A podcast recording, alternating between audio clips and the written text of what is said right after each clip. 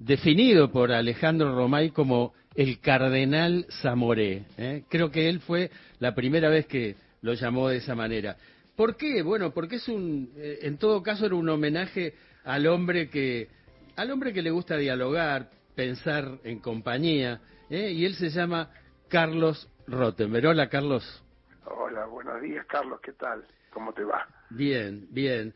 Pero digo, eh, me parece que no es eh, lo, que dijo de vos Romay en algún momento, eh, es un reconocimiento no tanto por lo que hiciste ahora, hace muy poco, para el acercamiento entre Suárez y Nacho Viale, sino por todo lo que hiciste, por ejemplo, para que volviera a ver teatro, para que volviera a ver espectáculos, para que volvieran los espectadores al teatro a partir de la pandemia, ¿no?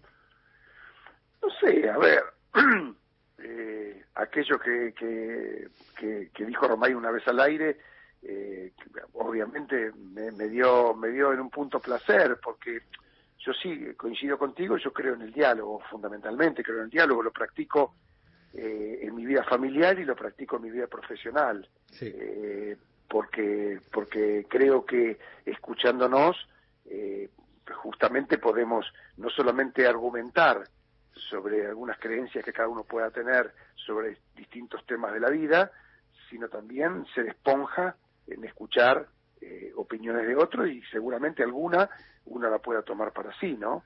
Eh, yo creo creo mucho en eso. Soy, como digo siempre, en, en lo que definí en el año 2013 el negocio de la grieta, bueno, no pertenezco a ese negocio justamente.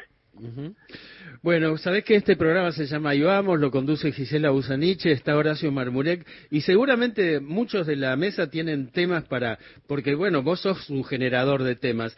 Eh, yo empiezo por uno. Eh, venía al teatro, este, y, y cuento lo que es muy cortamente lo que es venía al teatro. Es una promoción cada martes de octubre, o sea que queda uno el día 26 desde la una del mediodía hasta poner el cartel de no hay más localidades, está para la gente la posibilidad de adquirir entradas con descuentos realmente muy importantes, de hasta 90%. Eh, ¿Cómo fue lo que ocurrió el 5, el 12 y el 19 de octubre ahí en Ticket, Buenos Aires? Mira, fue realmente eh, importante. Eh, esta, esta llamémosle así, promoción, lo creamos desde ADET, que es la asociación que nuclea a las productoras de teatro y música en el país, eh, hace unos cuantos años, teniendo en cuenta que en octubre es el mes donde ya empiezan las compañías a despedirse en la ciudad de Buenos Aires, y, y en la convicción que siempre puede haber alguna espectadora o espectador que a lo mejor durante el año quiso ver alguna obra determinada o quería o quiso seguir el recorrido de alguna actriz o actor y por un tema netamente económico no lo puede hacer. Entonces lo que surgió es, aprovechando que tenemos ya hace varios años el puesto de Tickets Buenos Aires, eh, ese, ese eh, digamos, ese kiosco, le digo yo, eh, frente al obelisco, ahí en Diagonal Norte y Cerrito, que no hace otra cosa que, que emular al que existe ya en Broadway o, o en Londres, eh, Buenos Aires fue la tercera capital del mundo y la tercera y última en tener ese local, eh, en pleno centro de Buenos Aires en este caso, dijimos, ¿por qué no aprovechamos, ya que hay teatro todas las semanas con un descuento del 50%, y le sumamos una campaña que llamamos Venía el Teatro todos los octubre, donde por un precio totalmente subvencionado, obviamente, un precio que no se, no se podría sostener, eh, nos da el placer de poder recibir eh, muchos miles de espectadores eh, eh, durante, durante los octubres de los últimos años. Pero digo, esos miles de espectadores, ¿revelan de algún modo que el valor de las entradas de teatro están altas? No, revelan que no se podría vender entradas de teatro a 200 pesos como lo estamos haciendo y con el 90% de descuento en tantas. Por eso dije que es una entrada subvencionada. O sea, caro es todo. Carlos, eh, Horacio Marmurek te saluda. En ese, en ese sentido, vos siempre sos, eh, bueno, las pocas, las, las, veces que he podido charlar contigo, sos quien ve con perspectiva hacia adelante y vos bien lo decías, esto es el, una suerte de cierre de temporada, pensando ya en el verano y en muchos casos vos has contado que ya sobre el principio de este verano sabés que va a suceder durante el año que viene y en ese lugar estamos en un momento de crisis económica, de un dólar que ha cambiado y se le ha puesto el Coldplay, pero Coldplay es ahora y yo sé que ese es el dólar con el cual se trabaja futuro. ¿Qué, qué ves en, entre las recaudaciones y demás para, para el verano y para el año que viene? Yo siento lo siguiente. Primero siento que este 2022, que está pronto a finalizar, eh, el público volvió al teatro y fundamentalmente a la música con mucha fuerza y creo que yo lo, lo, entiendo como un crédito que tomó la actividad justamente en pandemia.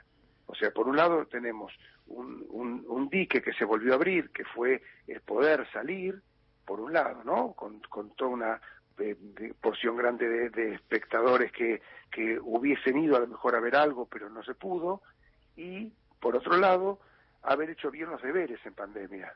O sea, yo personalmente, como presidente de la Cámara de Teatro y Música, me, me agoté de decir siempre lo mismo. Prioricemos la salud, miremos el trabajo, priorizando la salud. Eh, acordémonos que en marzo del 2020 pusimos un cartel en Avenida Corrientes y Talcahuano, tapando el multiteatro Comafi, que decía bajemos el telón para cuidarnos, habrá tiempo para volver al teatro. O sea, el mensaje fue muy claro, protocolos, todo lo que pasó en el 2020. Eh, eh, quiero decir, con esto se trabajó eh, realmente a conciencia, entendiendo que la salud primaba y que sin salud no podíamos salir para ningún lado. Y me parece entonces que cuando eh, paulatinamente, con el 30% de aforo, distanciamiento social, acordémonos lo que fue al principio, el 13 de noviembre del 2020 fue viernes cuando se abrieron las salas, algunas, y teníamos que cumplir con un tema de, aireación, eh, tomar la temperatura desde ya, pero todo eso hizo que a medida que fue la posvacunación creciendo, eh, fue lo que para mí termina dando esa confianza, o sea, no hubo ningún tipo de vinculación entre eh, el flagelo sanitario que nos, eh, nos aquejaba con las salas de espectáculo. Y creo que en ese sentido el teatro y la música, los componentes del teatro y la música, los artistas, los protagonistas, los empresarios, los técnicos, nadie, pese a la urgencia económica, nadie apuró los tiempos. Me parece que, que esto es producto de aquello. Justamente el discurso de la gente del espectáculo en vivo fue siempre el mismo. Primero la salud. Y me parece que esto lo, lo ganamos en este año con, la, con el regreso del público. Bueno, son muchos los, son muchísimos los temas que acá nos disputamos por preguntarte. Ahí está Gisela que levanta la mano. Carlos, eh, te quería preguntar, sos un hombre de teatro, pero también estuviste muy vinculado a la negociación del eh, llamado dólar Coldplay. Si me podés contar un poco cómo fue esa negociación y, y estuviste ahí al frente. A ver, yo lo llamo dólar cultural simplemente porque Joan Manuel Serrat dijo, y yo que tengo que ver con Coldplay, tengo la misma problemática para cobrar en Argentina. o sea, que me gusta, me gusta, porque además Coldplay va a pasar unos días y cómo se va a llamar el dólar, ¿no? No, eh, la única realidad es que salido de la pandemia, en este 2022, la gente del sector musical, aclaro, que presido la Cámara pero no integro porque yo no soy de música, empezó a plantear una problemática muy obvia si vos traes gente de afuera para hacer un show, ¿cómo le pagás? O sea, sabemos la crisis económica, sabemos la crisis de las divisas, sabemos que no se puede, eh, eh, digamos, transferir. ¿Cómo se hace? Entonces, lo que sí hubo que hacer es tomar una posición, gobierno y empresas, en relación a cómo se sigue. Uno podría decir rápidamente que no venga nadie a actuar, pero también se ve la otra parte. Eh, de alguna manera, recién hablábamos de la pandemia, ¿no? Cuando uno dice muy fácil de cuerpo que no venga nadie, bueno, nos olvidamos que detrás de un show donde a lo mejor se ven 12 personas en el escenario, hay 800 puestos de trabajo atrás. Entonces, no se mide solamente por cuánto puede cobrar un artista, se mide por todo lo que acarrea y por todos los puestos directos e indirectos que traen al trabajo nacional. ¿Y Serrat va a poder sacar la, el dólar cultural? ¿Cómo? Perdón. ¿Va a poder cobrar en dólar cultural, Serrat? Digo, ¿lo ves bien a cómo se terminó resolviendo el problema? Claro, porque el dólar cultural no es otra cosa que aplicar un 30% de impuesto país al dólar oficial. O sea, en una situación normal, uno transfería con dólares oficiales, que son los únicos que para un país valen. Mm. En este caso será el dólar oficial más un 30%. Y si no, no podés contratar a nadie. Porque mm. concretamente nadie va a venir de Europa o de cualquier latitud del mundo a cobrarte en pesos argentinos. Obviamente, como no iríamos tampoco eh, a cobrar en otra moneda en la del exterior. Eh, Carlos, decías que no te dedicabas al musical, pero eso va a ocurrir en el 2023, a partir de junio, cuando se estrene el musical Matilda.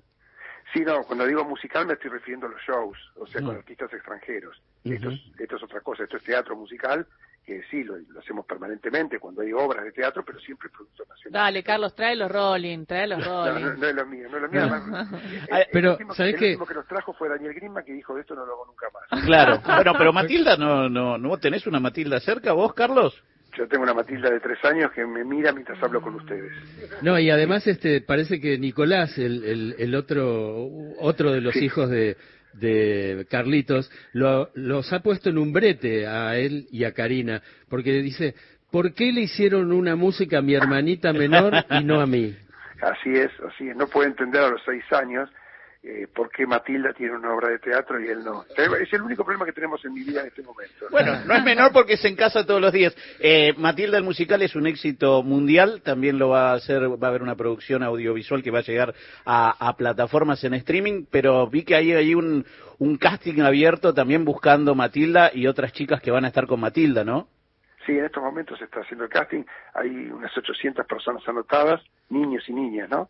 Y, la verdad que el, la primera vez que, que, incursiono en esto, obviamente acompañado por gente que sabe hacer musicales en un teatro como el Gran Rex, que no es lo mío, pero, pero sinceramente surge de, de un tema familiar, es, es un poco larga la historia, pero fue a través de haber hecho un tuit el día que nació la Matilda de verdad, la nuestra, nuestra Matilda, y haber hecho como en broma teatral, eh, no tenemos los derechos del musical, pero sí tenemos a la, a la protagonista hace minutos. y bueno, eso derivó en que me llamaron de una productora argentina, Valentina Berger, que vive en Nueva York, y intervino allá en el musical Matilda, leyó el tweet y por eso nos contactó. Y te lo ofreció. Bueno, yo tengo tu, eh, tu stand-in, que es mi hija Matilda, que tiene seis, así que vamos y vamos. Ah, sí, mira, vamos y vamos. Vamos y vamos. Bueno, y yo te llevo, te llevo a lo último, por mi parte, Carlitos, la lección de anatomía que ha vuelto al multitabariz eh, pero además tiene mucho que ver con tu historia teatral, si podés contarlo. Muy simple. Eh, yo estoy casado con Karina en segundas nupcias. Tuve una, un primer matrimonio con, con Linda, Linda Pérez, actriz, donde nos fuimos a vivir hace muchísimos años a un departamento alquilado en Pueyrredón y Santa Fe. Debajo de ese edificio, en una galería, había una salita de teatro independiente que se llamaba Teatrón, donde en 1972 se estrenó la lección de anatomía. O sea que, digamos que tenía la lección de anatomía eh, debajo de mi casa en el 79. y, y entonces, cuando cumplió 10 años, en 1982, le propuse a Carlos Matus, autor y director entonces de la lección, hoy fallecido, eh, ¿por qué no celebrábamos en el Tabarís los 10 años de ese espectáculo? Y así fue, del teatrón pasó al Tabarís. Y ahora, 1972, dije, 2022, justo, justo en este momento, en noviembre, se cumplían los 50 años de aquel estreno. Entonces le propuse al equipo y sobre todo a Antonio Leiva, que lo acompañó a Matus desde los, en los 50 años, que vengan a hacerse una temporada, cumpleaños, aniversario, una edición aniversario acotada en el tiempo, va a terminar ahora en noviembre cuando pase el cumpleaños, pero una manera de volver con un título de una de las obras más representadas en el mundo. ¿Hay, desnudos frontales en la obra de teatro? Sí, yo ya no los vi. Hace tanto que no los veo que, que no sí. Me, sí, pero, pero sí, los subo, los subo siempre, los subo siempre. Sí, claro. Son los mismos de siempre, ¿no? Son los mismos de siempre. Otro, otros desnudos porque cambiaron las personas.